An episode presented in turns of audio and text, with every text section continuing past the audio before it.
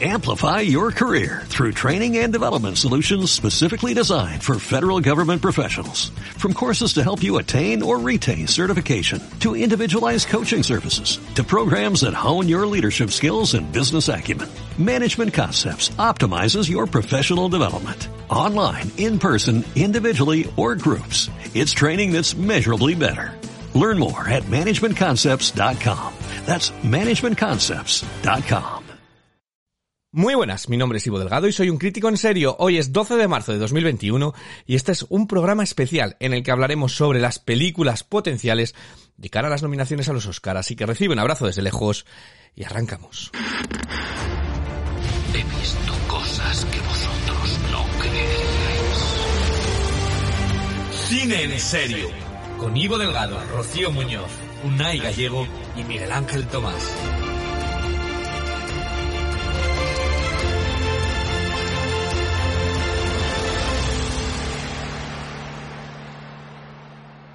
Bienvenidos a este programa de cine. Este es un programa especial, ¿vale? Eh, porque este lunes, 15 de, 15 de marzo, Priyanka Chopra Jones, como se pronuncie, y su marido Nick Jonas anunciarán cuáles son las películas candidatas a levantar la estatuilla dorada el próximo 26 de abril. Y por supuesto, pues todas las web, todos los cinéfilos, todo se ha lanzado a hacer sus quinielas y tratar de configurar qué películas están dentro de esa conversación. Esto sumado a los premios de los sindicatos, a los premios de la crítica especializada, a los famosos globos de oro y polémicos, y toda la campaña y maquinaria que envuelve estos premios, pues nos han dejado una ristra de películas entre las que parece que es donde van a pescar, como una pequeña piscina donde van a salir esas, esas películas nominadas.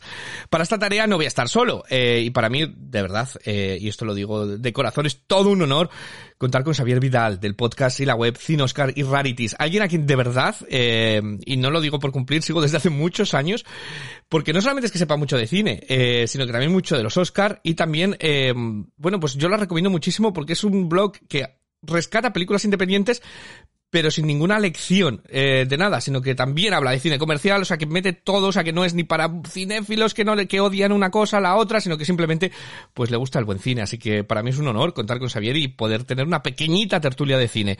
Eh, muy buenas. Qué bien, qué bonito. Muchas gracias. yo quiero que, esto lo he contado yo, pero quiero que me cuentes todo sobre Cinoscar y Rarities y, y, qué es lo que, qué es lo que hacéis ahí, porque no estás solo, eh, también, y, y, qué es lo que hacéis, qué es lo que comentáis y, y todo ello para, para descubrir ese, ese podcast y esa web a, a todo el mundo. Qué bien, pues nada, pues muchas gracias, eh, buenos días, tardes, noches a todos. Sí. Nada, Cinoscar y Rarities, eh, pues eh, está presente en la blogosfera desde el 2008 empezó sin ningún tipo pues de, de, plan fijo ni de intención, pero poco a poco se ha ido haciendo muy grande y efectivamente trabajo con mi compañera Mayra Meza, que la tengo en Ecuador, yo estoy desde España, y entre los dos pues grabamos, editamos, escribimos, visionamos, compartimos cosas y poco a poco pues hemos ido creando una pequeña familia en formato audio en el podcast, en los textos y es un poco siempre ver qué podemos hacer, qué nos apetece hacer y hacerlo dentro de los tiempos que, que podemos, que cada uno tiene sus trabajos, uh -huh. sus quehaceres, sus obligaciones, pero bueno, la cinefilia es como una especie ¿no? de drogodependencia muy uh -huh. sana y muy bonita que, cultivamos siempre y, bueno, pues eso, aquí estamos. Y claro, tal y como dice su nombre, pues tanto el blog como el podcast lo dedicamos gran parte a, los Oscar, que siempre son interesantes, siempre nos gustan, incluso este año que con la COVID pues son muy, muy especiales. Eh, muy, muy especial, es lo que te quería contar, porque normalmente, eh, bueno, la verdad es que eso es un blog muy, muy fácil para seguir cuál es la carrera. Toda la gente que, se, que está al margen, ¿vale? Porque para nosotros es fácil hablar, ¿cuál es la carrera de los Oscar? Porque vas viendo todas las entrevistas, toda la competición. Eh, pero para la gente que está afuera, ¿tú cómo le explicarías a alguien que no sigue nada en absoluto de esto, que se cree que de verdad eh, los Oscars, bueno, pues cogen las películas eh, al azar, eh, cuando claro. realmente los que lo seguimos vamos viendo que los mismos títulos se repiten una y otra y otra y otra sí. vez y como algunos empiezan a ir cayendo de esa carrera y, y es difícil. Uh -huh. ¿Tú cómo se lo explicarías a, a, alguien que no tuviera ni idea de, de, que, de qué va esto? Claro. Primero es que la gente se cree que algunas películas se presentan al Oscar, ¿no? Ajá, sí. Y la verdad es que no. Las películas estrenadas en su año natural en los Estados Unidos, este sí. año también, pues abarcando un poco plataformas y uh -huh. otros formatos, pueden contar, ¿no? Uh -huh. Claro, es una cuestión de cine, pero es una cuestión de marketing, ¿no? Es algo que las productoras, las distribuidoras lo persiguen todo el año y es una carrera de fondo, es una maratón que dura los 365 días. Este 2021 es más extensa porque han alargado el plazo por el tema de la COVID. Claro, nos gusta porque une lo, más frívolo, ¿no? La, lentejuela, la, la alfombra roja, las apariencias, ¿no? Pero también lo serio, las narrativas. Y es muy interesante ver cómo Hollywood se valora a sí mismo, cómo se ve, cómo van cambiando las tendencias. Y realmente, si uno ve las nominaciones a los Oscars de hace 50, 60 años y ahora, hay una evolución de todo, a nivel técnico, a nivel de mentalidad. Así que los Oscars son poco importantes, pero son, dentro de su poca importancia, son muy relevantes, porque al final vehiculan toda la industria. Así que si a alguien no le gusta el cine comercial, tiene que saber que ese cine que visiona en la sala pequeña o en el Festival de Cannes o etcétera, también de alguna manera viene designada por los Oscars y, eso es interesante. Lo que dicen los Oscars marca el canon, así que la mejor película siempre marca una tendencia. Es algo que yo, mira, eh, como esto es una charla entre, entre, entre amigos, eh, es algo que yo siempre digo, ¿no? Eh, porque la gente dice, es que no es la mejor película del año, es que los mm. Van con la tendencia, lo que tú muy bien dices, van con el momento. Eh, hay películas que son del momento inmediato. Eh, me recuerda 12 años de esclavitud, por ejemplo. Era la que estaba en conversación de todo el mundo y parecía que había que votar esa película sí o sí. Eh, debería de ganar. Y hay otras que, que otro año, pues, eh, ganan casi por defecto, como pudo ser Green Book, mm. ¿no? Porque nadie se decantaba por cuál podía ser. Y la menos ofensiva, podríamos decir, eh, para, para nadie. Porque luego esa es otra, cómo se votan los Oscar. Eh, bueno, ya luego, ya lo hablaré una vez que estén las nominaciones porque no solamente votan cuál es la mejor, sino que tienen que hacer un ranking. Entonces, si alguien odia, si una película levanta amores y odios, lo tiene muy complicado, porque, porque los que la odian la van a poner última. Entonces, claro. Eh, eh, es, es distinto, es, es raro. No es como, por ejemplo, lo que bien decías en Festival de Cannes o demás, que es un grupo de personas que ve esas películas sí o sí y deciden cuál es entre ellos la, la mejor película. Porque es es que, es que yo no me imagino, por ejemplo, a Jennifer López sentándose a ver la trinchera infinita para votar, por ejemplo, ¿no? Eh, que hay veces que no, que, que, bueno, pues que es muy distinto. Los Oscars es más comercial eh, que, que, quizás otros premios más, más cinéfilos. En, en este 2020, eh, ¿qué te ha parecido a ti el año cinéfilo en general? Porque se le critica mucho por todo lo que ha pasado. Pero ah, yo voy a decirlo, no sé si vas a estar de acuerdo conmigo, no ha sido tan malo. O sea, a nivel cinéfilo, es decir, sí que a lo mejor a nivel espectacular, los grandes blockbusters no nos han llegado, no nos hemos quedado con huérfanos de ello. Pero yo, cinéfilo, bueno, pues, pues ha salvado los muebles de aquella manera. No sé cuál es tu opinión. Sí, pero hemos tenido que buscar mucho, ¿no? Y muy bien y en lugares muy pequeñitos, ¿no? Para encontrar esas joyitas. Yo diría que el año empezó muy a lo grande con 1917, que la vimos en el cine y fue toda una experiencia. Y claro, esto ahora parece el siglo pasado, porque los cines estaban abiertos. Era un contexto muy diferente. Y luego, claro, hemos visto joyitas muy, muy independientes. A mí me gusta mucho Beginning, la película que ganó en San Sebastián georgiana que es muy compleja, pero en fin, muy preciosa. Mira, no la, esa no la he visto yo. Yo, hoy voy a coger apuntes. Beginning no... La libretita. Sí, totalmente. Porque Beginning no, no la he tenido yo ocasión de verla, así que mira, la primera que me, que me apunto. Eh, beginning.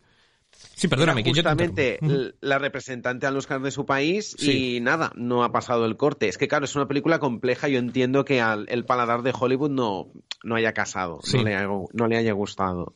Bueno, también nunca, casi nunca, a veces siempre, que al principio parecía favorita y se ha quedado un poco difuminada. Yo la, la, reivindico muchísimo, me gusta mucho. nosotros en este, en este podcast le dimos la mejor película del año entre, entre todos y demás, porque creo que es una película nosotros teníamos esperanza de que en guion a lo mejor se podía ir colando la actriz, pero sí que es cierto que se ha ido desinflando eh, poco a poco, ya casi no está en la conversación de nadie, pero es una película a reivindicar, por supuesto, nunca, casi nunca, a veces siempre.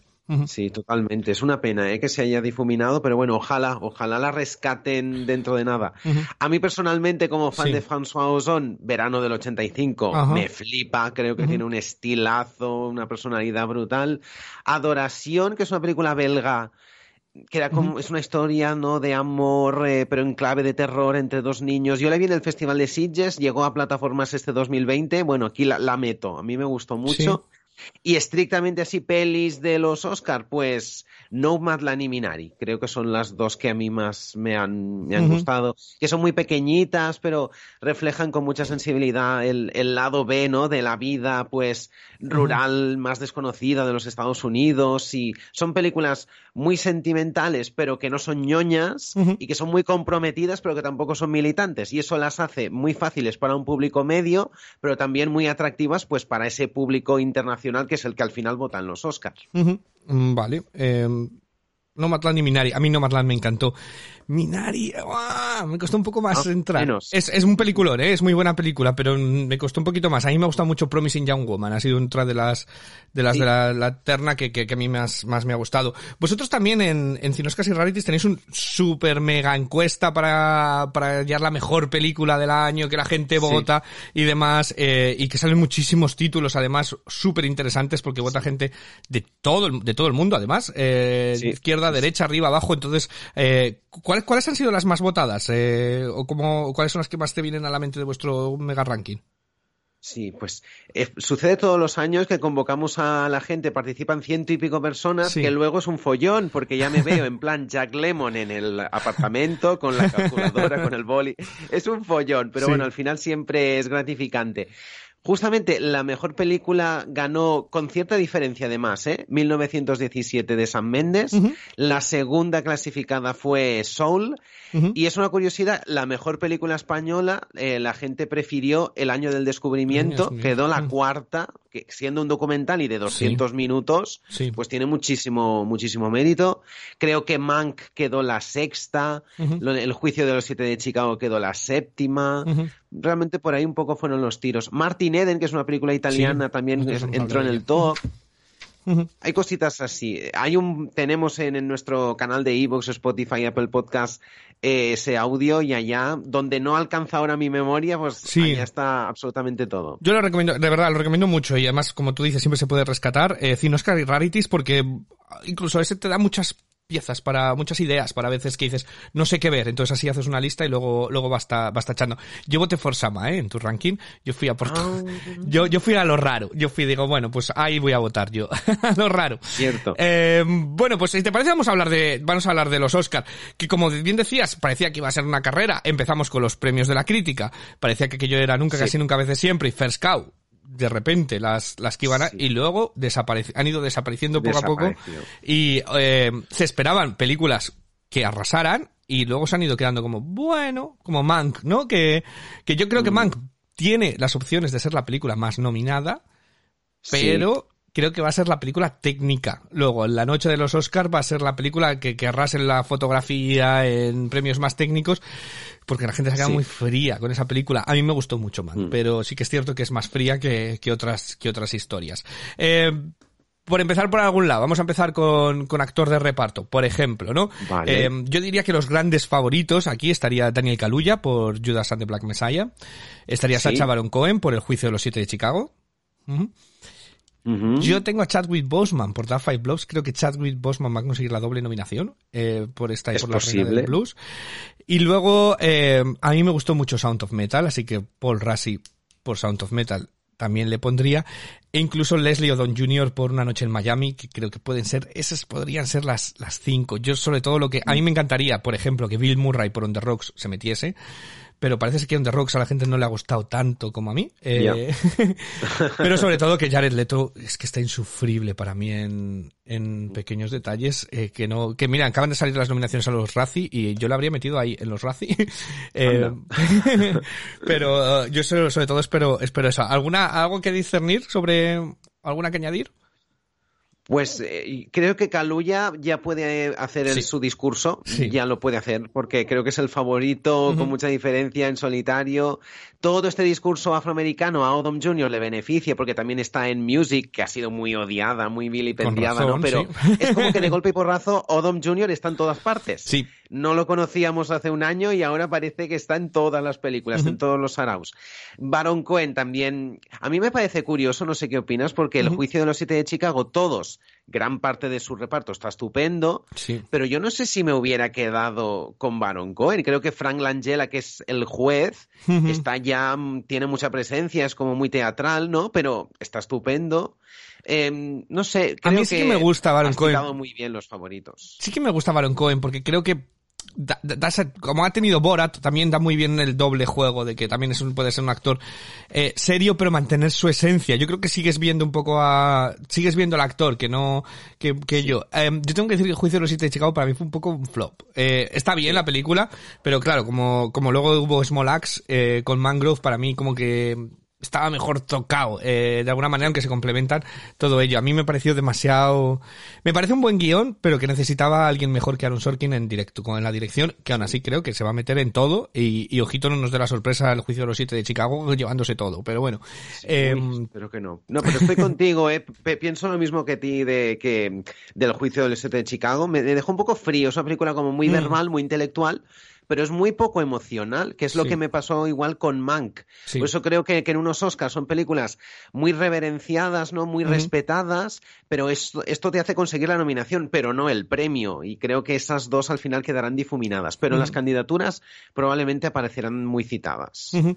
Vamos con ellas. Eh, hay que decir que la actriz de reparto, yo creo que es la categoría que este año eh, me tiene más perdido de todo. Ninguna de las Sí. actrices ha estado nominada en, en los cuatro grandes. Es decir, que ninguna de ellas ha conseguido la nominación al Globo de Oro, al premio del Sindicato de Actores, a los premios de la crítica y al BAFTA. Se han repartido cada una por un lado. Eh, yo diría que para mi desgracia, porque odio Hillbilly Elegy con todas mis ganas, eh, creo que Glenn Close va a conseguir la nominación. Creo que Olivia Colman puede también por The Father. Sí. Eh, me encantaría que María Bacalova estuviera por Borat, porque me parece que está También. brillante por comedia. Sí. Y luego, em, pues ahí es donde yo ya entro. Esas tres creo que son inamovibles. Y luego Amanda Seyfried por Mank puede llegar. Y yo metería a Elena Zeikel por Noticias del Nuevo, del, Noticias del Nuevo Mundo, se llama. Em, Sí. pero también podría estar el Burstyn por eh, Fragmentos de una Mujer. Fragmentos de una mujer. Y la, Hay muchas y la abuelilla de, de Minari. ¿Cuál es mi problema con, con Minari? ¿Por qué creo que no? Porque yo no sé por qué en Hollywood les cuesta tanto reconocer a actores asiáticos. Eh, Cierto. hay que decir que hemos tenido mm, Parasite el año pasado, ninguna nominación a ningún actor. Slumdog Millionaire, que fue una auténtica revolución, ninguna nominación a ningún actor de... Entonces normalmente no les suelen reconocer. Eh, incluso a la abuela de, de Farewell, eh, ¿cómo se llamaba de Farewell? De Farewell, ¿no? Yo no, yo, yo, Sí, se me van sí, los sí. títulos. Eh, No se tradujo. no se tradujo. Eh, pues a la abuela de The Farewell me parecía que estaba excelente y tampoco la, tampoco la consiguieron dar. O la propia Aquafina tampoco. Eh, Sí. en- entonces, yo por eso le, le tengo un poquito fuera, pero creo que esas pueden ser un poquito eh, mis, mis apuestas. Me gustó mucho, y ojo, porque Noticias del Nuevo Mundo, yo esa es la, la, la carta que me guardo de que va a dar la sorpresa, porque luego nos olvidamos que los votantes de los Oscars suelen ser muy tradicionales, siempre sale, como digo yo, la película chuletón, para los que, Sí. esos texanos que, que votan las películas de Mel Gibson todos los años, las películas de Clint Eastwood, eh, que nosotros decimos, uy, si no, no era gran cosa, y de repente sale eh, eh, hasta el último hombre de Mel Gibson y consiguen tropecientas, o American Sniper de Clint Eastwood, y consigue tropecientas nominaciones cuando decimos, y no son grandes películas. Entonces yo creo que esa puede ser noticias del nuevo mundo, ese estilo de western que, que puede llegar bastante. Y de todos modos creo que Elena Zengel está ex- excelente. Eh, la Sí, niña de ahí está está, excelente. Em, no sé si tienes tú alguna por ahí. Pues sí, por, a- por ahí andan los tiros. eh. Y pienso igual que, que- que tú, eh, creo que Noticias del Nuevo Mundo puede gustar mucho a la parte más conservadora. Y es un target que a lo mejor es un nada, un 10%, un 20% del total, pero eso te lleva a la nominación, ojalá sea así. Te, será muy jugoso, para qué negarlo, otro duelo entre Close y Coleman. Esto ya será para, para grabar, ¿no? Creo yo, puede ser interesante. Problema, Amanda Seyfried yo creo que le faltan un par de escenas para, para ser una serie aspirante al Oscar. María Bacalova parece que está en Saturday Night Live, o sea, está estupenda, pero no es un prototipo que se haya Sí. premiado anteriormente, entonces es, me descoloca. Luego, el Globo lo ha ganado Judy Foster, que Sí. ojo, no la olvidemos tampoco. Ujú. Y claro, es lo que dices, la anciana de mm, surcoreana de Minari es un prototipo que nunca se ha premiado, no se suele premiar. Ellen Barstein está estupenda en Fragmentos de una mujer, pero mm, por una cosa u otra no ha acabado de cuajar. Y Elena Zengel no deja de ser una niña alemana Sí. Recién llegada que no tiene mucho mucho voto conocido, ¿no? No sabemos quién puede votar exactamente por ella, por mucho que esté estupenda. Yo creo que aquí puede colarse cualquier cosa realmente y vamos a ver. Creo que es más difícil pensar nominadas, pero una vez tengamos el grupo de cinco ya podremos saber si se lo lleva Bacalova, si Close. Hombre, que Close a estas alturas no tenga el Oscar clama un poco, ¿eh? Pero sí, Hillbilly Elegy tal vez no es la película que represente su, su, talento. Guardemos el Oscar porque está, va a hacer el Sunset Boulevard, el musical, ahí ya, ya está. se lo damos, ya está aceptado, no hemos visto la película, da igual, aunque no la estrenen, ya está. Eh, pero yo es que Hillbilly Elegy, en tanto ella como Amy Adams, que no nos dé también la sorpresa, eh, me parece que están pasadísimas de rosca en esa película. Es un telefilm de... Creo que están haciendo un telefilm y no, me gustó. Sería muy, muy triste que una gran actriz como Glenn Close consiguiera el Oscar así, de esa manera, como eh, casi honorífico, ¿no? Eh, pero sí, es una categoría súper abierta, súper abierta. Yo me gustaría que ganase María Bacalova, pero claro, eh, yo soy muy fan de Borat, pero es un papel, y es un papel complicadísimo para que guste en premios y demás, ¿no? Eh, es, es raro, es raro. Y no podemos olvidar tampoco que es una, es una actriz de Bulgaria, que no ha hecho nada en Hollywood, es una recién llegada. Totalmente. Así que, claro, no sabemos hasta qué punto esto al final le, le, puede perjudicar. Veremos, veremos. Y además, qué pena, ¿no? Que Glenn Close se lleve el Oscar en casa por Zoom. Sería una pena, ¿no? También. Cualquiera de ellos. Lo único bueno eh, que nos dan esos momentos de primera reacción que normalmente son mucho más comedidos, ¿no? En los Oscars, son más son más ensayados y demás en la ceremonia y cuando están en su casa con su familia parece como que les ves más nerviosos y más auténticos, ¿no? De, alguna de alguna manera y nos da la opción de criticar la casa de los famosos que también eh, bueno, pues eso tiene su cosa. Tiene su punto también. Eh, no tenemos alfombra roja, pero podemos meternos en la casa de los famosos a criticarlos. Eh, entonces, bueno, pasamos a actor, ¿vale? Y en actor em, también hay un par de nombres abiertos aunque está un poco más cerrado. No sé, eh, desde luego que actriz de reparto es la, la más rara. Yo diría Chadwick Boseman, ¿vale? Por La Reina del Blues. Anthony Hopkins por The Father. Riz Ahmed por Sound of Metal. Sound of Metal. Y ahí es donde yo entro la duda. Yo diría Gary Oldman por Mank y eh, metería a Del Roy Lindo por The Five Bloods. Pues sí, pues sí, sí, coincidimos. Volvemos a coincidir, ¿eh? Ah, mira. Ojo con Tahar Rahim, porque últimamente de Mauritania, en los, bueno, en esas nominaciones tan extrañas que han hecho los BAFTA, les ha dado por valorar a Mauritania. Claro, es una coproducción británica, por lo tanto lo tenían bastante fácil. Rahim está estupendo, pero también tiene esa cosa de actor francés eh, de origen árabe que no ha trabajado mucho en Hollywood. Vaya usted a saber, ¿no? ¿Qué pasará? Y Steven Young por Minari, si de golpe y porrazo les encanta Minari, que es algo que podría suceder. Podría suceder, sí. Mm, Young está nominado al SAC, pues podría estar, podría colarse en los Oscars. Algunos dicen Matt Mikkelsen por la película ah, danesa, otra ronda. Esa la veo más complicada, pero bueno, Matt Mikkelsen ya tiene carrera en Hollywood. Sí, es muy reconocido, es muy reconocido. Es muy reconocido. A veces les da, de repente, acuérdate de Amour, por ejemplo, que de repente les da el aire de aquel lado, El secreto de Vera Drake, y películas muy pequeñas de repente sacan cinco o seis nominaciones de, de la nada. Tampoco nos podemos olvidar que yo creo que la gente se olvida mucho de Una noche en Miami. El, el actor que hace de mm. Malcolm X, eh, Kingsley Ben Ader, también puede estar ahí. O incluso Tom Hanks, que siempre es una de sus opciones. Eh, llevan un poquito unos años sin, sin acordarse mucho de él, pero, pero bueno, también está, la verdad es que lleva el peso de toda la película. A mí me gusta mucho Tom Hanks en Noticias del Nuevo Mundo. Me parece que actúa sin darte cuenta de que está actuando y, y eso para mí es, es, es, un plus.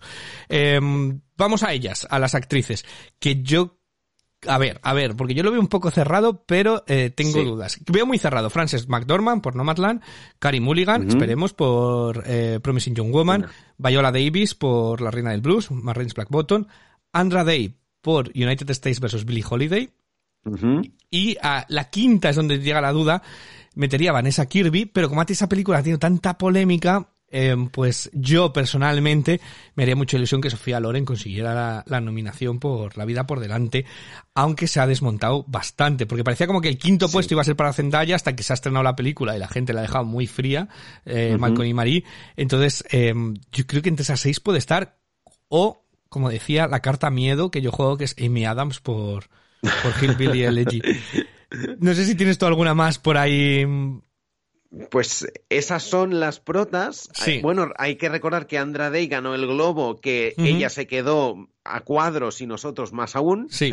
Porque, y además es que los Globos de Oro creo que desde mm, la Guppy Goldberg del color púrpura no premiaron a una actriz eh, negra, no premiaron en su momento a Halle Berry, que es la que tiene el Oscar. Eh, sería como muy top que se llevara el Oscar Andrade y veremos. Son las que tú dices. Eh, Rosemont Pike, como ha ganado el Globo y ahora Iker Alot, pues está en la cresta de la ola, podría beneficiarse. Eh, yo espero que Vanessa Kirby esté, porque es esa actriz que ha estado nominada en todas partes. No es lo que tú dices, ¿no? La película ha pasado muy desapercibida y a mí me gustaría. De hecho, ya lo digo desde ya, para mí es mi favorita. Creo que hace una interpretación muy compleja. Y probablemente este Oscar eh, se lo lleve Carey Mulligan. No sé por qué, me da a mí el pálpito. A mí me gustaría, pero también eh, pues, es que veo muchas opciones porque también veo a Franz McDormand con un tercer Oscar y eh, también veo a la pareja de Viola Davis y, Ajá, ah, con el Oscar. Entonces, creo que está entre esas tres. Eh, yo tengo que decir que he tenido la oportunidad de ver recientemente la de Andra Day eh, y es una película confeccionada por y para el Oscar para ella. Es decir, típico biopic, historia de, mm, de alguien contra Estados Unidos, derechos humanos. No sé por qué no la han estrenado en España aprovechando la polémica, porque el que no sepa de qué va United States vs. Billie Holiday es una canción que tiene Billie Holiday que la acusaron de incendiaria y de eh, por una canción de, de crear ah, como promover la violencia y adrede y demás, y por eso los Estados Unidos intentaron buscar las cosquillas por todos los lados y le persiguieron tanto, que viene muy en correlación con algo que está pasando en España, ¿no? Una canción incendiaria. Pero bueno, eh, fuera parte de, políticas y demás, a mí Sofía Loren me gustó muchísimo en La vida por delante. Claro, y es una leyenda. Y, sería, es una leyenda. sería preciosa esa nominación. Claro, el discurso este año está muy hacia lo negro, ¿verdad? Hay muchas películas de discurso afro, pues la de Regina King, la de Judas and the Black Messiah, y claro, eh, la de Andra Day, la de Holiday, pues participa del pack, ¿no? Claro, habla de lo que tú dices, más de la drogadicción, más el romance, es, es un poco telefilmesco todo. Claro, viéndola, a mí me ha sucedido que he pensado, ostras, ¿cómo esta chica no ha sido favorita antes? Porque es que es un caramelito para el Oscar, pero no sé si en esta academia tan global, tan internacional, este prototipo le puede llevar al premio. Mulligan ya lleva como una década muy en la cresta de la ola y empiezan a debérselo. Yo la hubiera nominado incluso a Mulligan por Shame, que estaba ya estupenda. Pues bueno, y a Fassbender también. esa película pasó muy... Fue una pena, porque a mí es uno de mis peliculones y que más me gustan y quedó, quedó, quedó muy, muy así.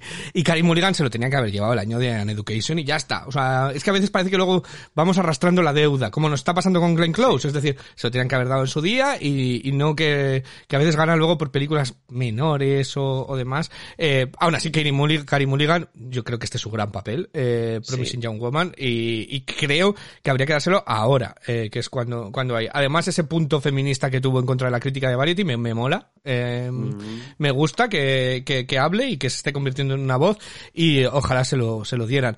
Eh, tengo que decir que Franz McDormand también, es que... Está estupendo. El problema de Franz McDormand es que ha ganado hace poco por, porque siempre está estupendo en todo lo que hace, pero sin, sin, sin mover la cara, la cantidad de, sensaciones que consigue transmitir esta mujer es, es impresionante, eh, todo ello.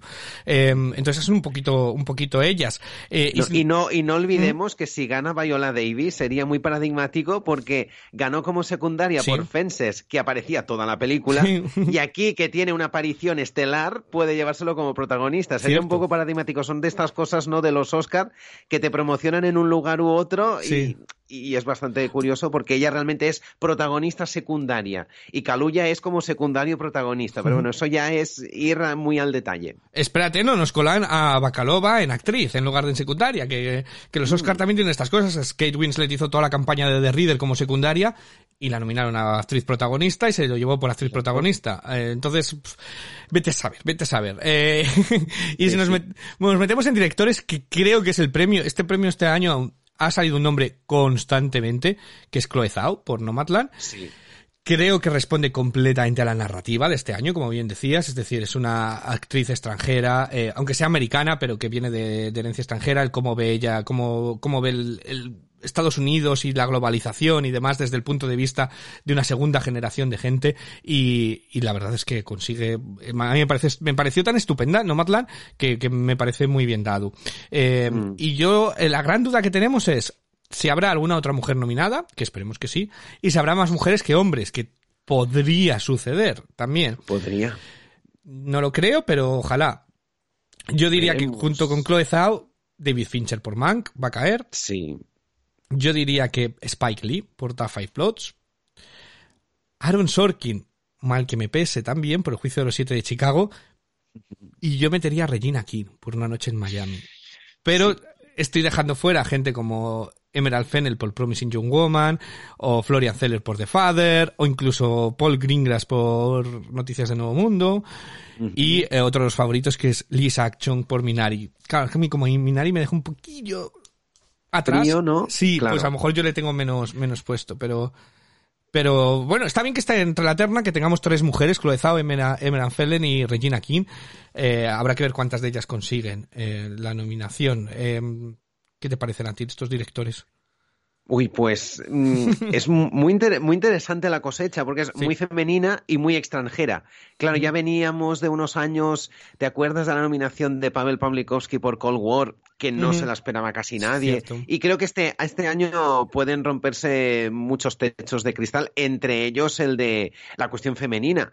Yo apuesto por, por Zoe, bueno, por Chloe Zhao, mejor Sí. dicho, y, y Regina King, que además Regina King no lo parece, pero ya ha ganado el Oscar. Mm, Todo el mundo la conoce por ser productora, por ser guionista, por ser directora, en fin, tiene una gran trayectoria, pero Emerald Fennell mm, lleva también aquí las de ganar, ¿eh? puede estar nominada. Yo aquí sí que me mojo y que creo que Lee Isaac Chung, em, no sé, creo que puede, puede estar nominado por, por Minari y acompañar a Sorkin y acompañar a, a Fincher, que son muy queridos, pero es una lástima con el talento que tienen que, Sí. ay, pues nos haya dejado un poco fríos tanto la una como la otra. Spike Lee, yo no sé. Claro, este año hay más opción B. Si quieren premiar a lo negro, no es como el año del Ku Klux Klan, la de infiltrado en el Ku Klux Klan, que era solo esa baza. Aquí tienen como más cartas. Y la película esa se ha quedado un poco, un poco descolgada. No sé, yo a Spike Lee mm, lo pongo así en, en sexta plaza, pero veremos qué sucede. Eh, de todos modos, nombres diferentes de los que suelen salir, Sí. quitando Fincher, que suele estar ahí un poquito más eh, a veces en la terna, pero otra cosa, Fincher tenía que haber ganado en su día por la red social, pero bueno, ahí Cierto. seguimos, seguimos arrastrando, arrastrando todo ello. Eh, y bueno, en película, pues casi las hemos ido nombrando eh, una detrás Todas, de otra sí. eh, de ellas. Yo creo que eh, nominación casi segura, Nomadland, El juicio de los siete de Chicago, eh, Mank, yo pondría Minari también, y eh, Una noche en Miami. A partir de ahí ya, eh, como pueden ser entre 5 y 10, pues yo diría que Promising Young Woman, aunque sea más divisiva esa película, yo diría que La Reina del Blues, Marines Black Bottom también puede estar. Eh, temo por The Father, porque han tenido una estrategia muy rara de promoción. Eh, se ha estrenado en muy, muy, muy Ya. poquitos sitios, pero también la, pon- le- la pondría. Y creo que de The Five Plots. Me gustaría, a mí me haría ilusión que, que lo consiguiera Sound of Metal. Creo que también puede estar muy bien metida Judas and the Black Messiah, que está teniendo ahora mucho auge y se han cerrado ahora mismo las votaciones, con lo cual está en la mente de la, de la gente. Y esas noticias de Nuevo Mundo que yo apuesto que es la, mi carta de que se puede colar. eh, no nos olvidemos de Soul también. No les Claro. Entonces Sí, yo no, sí. no sé cuáles serían, cuáles serían tus, tus, tus piezas. Pues ya que dices Soul, es curioso como este año Pixar lo podría haber tenido fácil, ¿no? Para hacer un Toy Story 3, un y, y colar esa peli de animación en la categoría gorda, pero no tiene las de ganar este año. A mí Soul, ya me van a perdonar algunos, pero es a mí es la que me dejó frío, no, no me Ajá. termino de, de- de encajar. Creo que Judas and the Black Messiah, de todas las que has dicho, puede ser la sorpresa, ¿no? Sí. La que termine, termine subiendo, que tampoco mm, confieso que no me apasiona mucho la película de Judas and the No Black la he tenido Messiah. de ver. Cuanto la vea, eh, es, la, que- es la que me falta de, la que me falta de, de ellas. Eh, o sea, que no te ha convencido. Está- es que, es que estoy, un Pues no. poco, estoy un poco cansado este año lo con los Panteras Negros. Hemos tenido tanta, tanto, tanto contenido Sí. que de no saber Sí, quiénes sí. son nos hemos hecho un máster en, en la, en la historia de, de los Panteras Claro. Negras en cuatro películas. Es que los que somos así oscarófilos y las hemos Sí. visto como de golpe, había una semana que me vi la de la de Spike Lee, la de Regina King, Judas and the Black Messiah y, y yo pensaba, estoy viendo la misma película. Totalmente, sí. Y es un poco eh, eh, ese síndrome que, que estamos teniendo, pero a mí la de Regina King me parece más sensible, más lograda, más redonda y no sé, Mm. a mí me gusta más la de Una noche en Miami, pero vaya, para mí Nomadland eh, no tiene rival de alguna manera. Creo que es una película que juega sola, que ha jugado paradójicamente sola y no sé, yo creo que ganará con bastante facilidad. Yo no veo a un académico, yo qué sé, de, de China, de Hungría, de Sudamérica, votando por Judas and the Black Messiah. Al final, yo veo que le puede gustar más una Nomadland. Eh, y claro, es lo que decimos mm, que ha sido un poco el leitmotiv, ¿no? Lo del Monkey, el juicio de los siete de Chicago, que, claro, te pueden gustar, pero las vas a votar en primera opción, en ese voto preferencial, es un poco complicado. Nominación sí, pero el premio lo veo muy complejo. Ojalá se caiga la, la, reina o la madre del blues, la de Marraine Back Bottom, que a mí me parece muy flojita, muy poca cosa, pero bueno, por algún motivo ha gustado mucho. A mí me gustó mucho, a mí me gustó mucho y eh, me da pena que Sound of Metal, que era otra de las que parecía que y, esperemos a lo mejor arrastra, ¿no? Porque también hemos visto a veces que, mm, bueno, cuando Sandra Bullock con The Blind Side arrastró hasta la película, nominada Mejor Película. Eh, Entonces, eh, mm, Riz Ahmed no acabe arrastrando a lo mejor of Metal ahí, que no me importaría nada sobre, sobre otras opciones, porque es una película que me parece muy valiente y muy bien contado lo que, lo que quiere, lo que quiere contar. Eh, no hemos hablado del resto de categorías, pero a, correlación de Soul, a mí me parece una pena si no gana el Oscar Wolf Walkers, que parecía que iba a haber algo de que competición, pero también es que como los premios son tan americanos y esa película es tan irlandesa, pero las de animación siempre nos dan la sorpresa cuando salen las nominaciones. En, el premio no, siempre se lo dan a Pixar o a Disney. Pero lo que son las nominaciones siempre se salen, empiezan a salir películas que no conocíamos, de Japón o de Francia o, demás. Habrá que ver qué, rescatan, pero a mí me, Wolf Walkers me encantó. Eh, me parece un absoluto peliculón y, ojalá eh, porque Soul, me gustó mucho Soul, no sé cómo tú, no me quedo frío, pero, pero sí que me parece menor comparada con otras de, con otras de, de Pixar, a lo mejor, no sé. Y, y mm, curiosidad en, en guion también, en documental, perdón, que este año viene muy fuerte la categoría de documental. Lo bueno que tiene ahora mismo todo, todos estos premios es que los podemos ver en, en distintas plataformas. Eso es lo bueno, casi diría que lo único bueno, ¿no? Porque antes, claro, parecía que los Oscar se valoraban a peso, ¿no? Si a tanta taquilla hacías, tantas opciones tenías. A una taquilla nadie tiene taquilla, porque los cines están cerrados y las hemos visto por otras vías. Claro, aquí Sol, como dices, tiene las de ganar. No he visto Wolf Walkers, no me matéis, lo haré en breve, ¿eh? No pasa nada. Y los, document los documentales son tantos que realmente veré los nominados, porque es que si mm. no, mm, te pasas la vida viendo documentales y al final no sabes si estás viendo maravillas o no. Y los Oscar también te ayudan un poco a, a descartar. Pero es que cada año hay cada documental tan fascinante. Eh, otro de los techos de cristal que algún día tiene que romperse es ver un documental nominado en la categoría gorda, que es algo que ya en las extranjeras, si te acuerdas, el año pasado con la película de Macedonia estuvo en extranjera y en documental. Este año lo podría suceder lo mismo con la película de Chile y de Rumanía. Pues a, ver si también empieza a suceder lo mismo en la categoría gorda. ¿eh? No sé, creo que sería bonito y diversificaría mucho los Oscars. Y ojo, porque claro, hemos tenido un año eh, que la categoría es más, eh, yo qué sé, que nos van a dar más la sorpresa, yo creo que son efectos visuales, efectos sonoros, porque los grandes blockbusters, las grandes Marvel y demás, pues nos han estrenado. Eh, entonces, eh, espérate, nos empecemos a ver ahí a Mulan colándose en un montón de ellos. Hombre, se ha estrenado Tenet, que yo creo que la ganadora la, está más o menos técnicamente, Tenet gustará más o menos, pero técnicamente creo que todo el mundo, incluso a mí que tampoco me entusiasmó, está técnicamente impecable, pero ojito que decías de documental de Bienvenidos a Chechenia, no se cuelen efectos visuales, porque es un documental con muchos efectos visuales. Para el que no lo haya visto, únicamente es que, mm, bueno, como están hablando de, los derechos en Chechenia de la comunidad LGBT, muchos de ellos son anónimos, entonces eh, les han hecho como otra cara por completo, eh, otro cuerpo para que no les reconozcan. Y luego al final, que es cuando se desvela, porque no te enteras, es, ostras, está muy bien hecho los efectos visuales de ese documental, lo cual sería algo raro también, ¿no? Un documental nominado a efectos visuales. Eh, entonces, y los efectos sonoros y demás, va a ser categorías que, que nos den la, sorpresa. Y a lo mejor nos da la sorpresa Pedro, Pedro Almodóvar, ¿no? En, en cortometraje. Hoy, ojalá. Ojalá. Vamos, sería súper bonito. sería una nominación extraña, porque tradicionalmente la academia en los cortos prefiere valorar pues los mm, cortos que vienen de festivales o autores desconocidos que están empezando. Claro, Almodóvar está súper mega sentado, en Hollywood es súper respetado. Sería un Oscar extraño, pero claro, este año, como todo es tan extraño, pues todo tiene sentido. Realmente podría tenerlo. Podría ser que en lo técnico de sonido que decías estuviera Son of Metal, que es una película en la que el sonido forma parte de la narrativa y sería interesante y bonito ese, ese premio. A mí me gustaría ese premio para Son of Metal, el, corto de Almodóvar. Puede ser interesante. Tampoco tenemos mucha película de época, así que dirección artística, vestuario, aparte de Mank, ¿qué metemos? Eh, metemos Emma, metemos, no sé, es algo va a ser curioso, ¿no? Porque claro, mm, la de Regina King es histórica, pero en el fondo es muy teatral, el padre le sucede lo mismo. No sé, es que hay muchísimo misterio y ya digo que este año tal, vez las películas no sean buah, obras maestras, pero se abre el abanico un montón de posibilidades y eso a nosotros que, vivimos por y para los Oscar, pues nos da mucha vida y mucha vidilla. ¿Cuál crees que va a ser la película más nominada eh, de todas, de todas?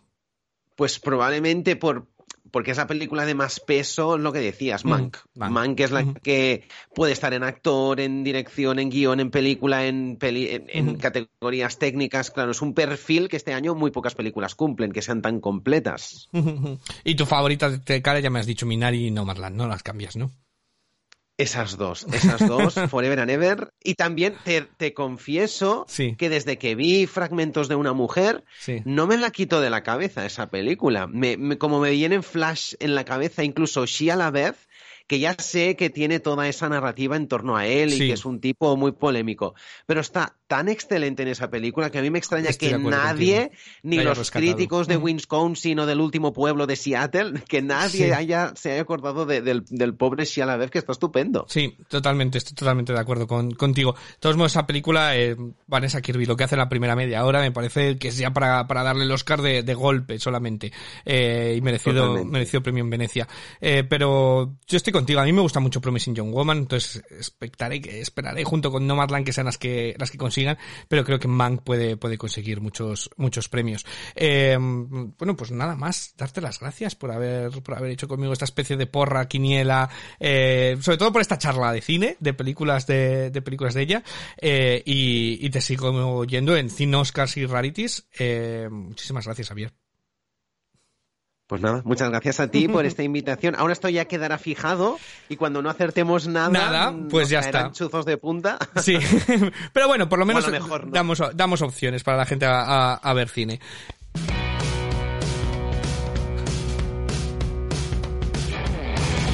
Muchísimas gracias, Javier Vidal, de Cine Oscars y Rarities. Ahí tendremos las nominaciones. Este lunes eh, saldrán las películas, pero ahora sí, como ya decimos, hemos dado una lista de nuestras favoritas, de las que nos gustan, de las que no nos gustan, de las que nos gustaría haber visto, porque como siempre lo que queremos es disfrutar del buen cine.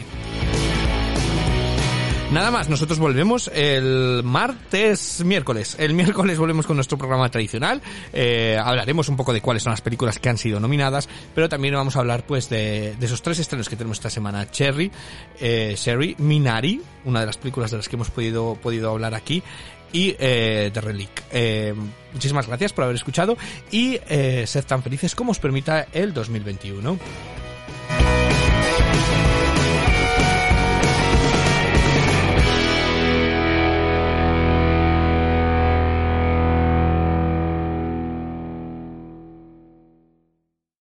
Amplify your career through training and development solutions specifically designed for federal government professionals. From courses to help you attain or retain certification, to individualized coaching services, to programs that hone your leadership skills and business acumen, Management Concepts optimizes your professional development. Online, in person, individually, or groups, it's training that's measurably better. Learn more at managementconcepts.com. That's managementconcepts.com.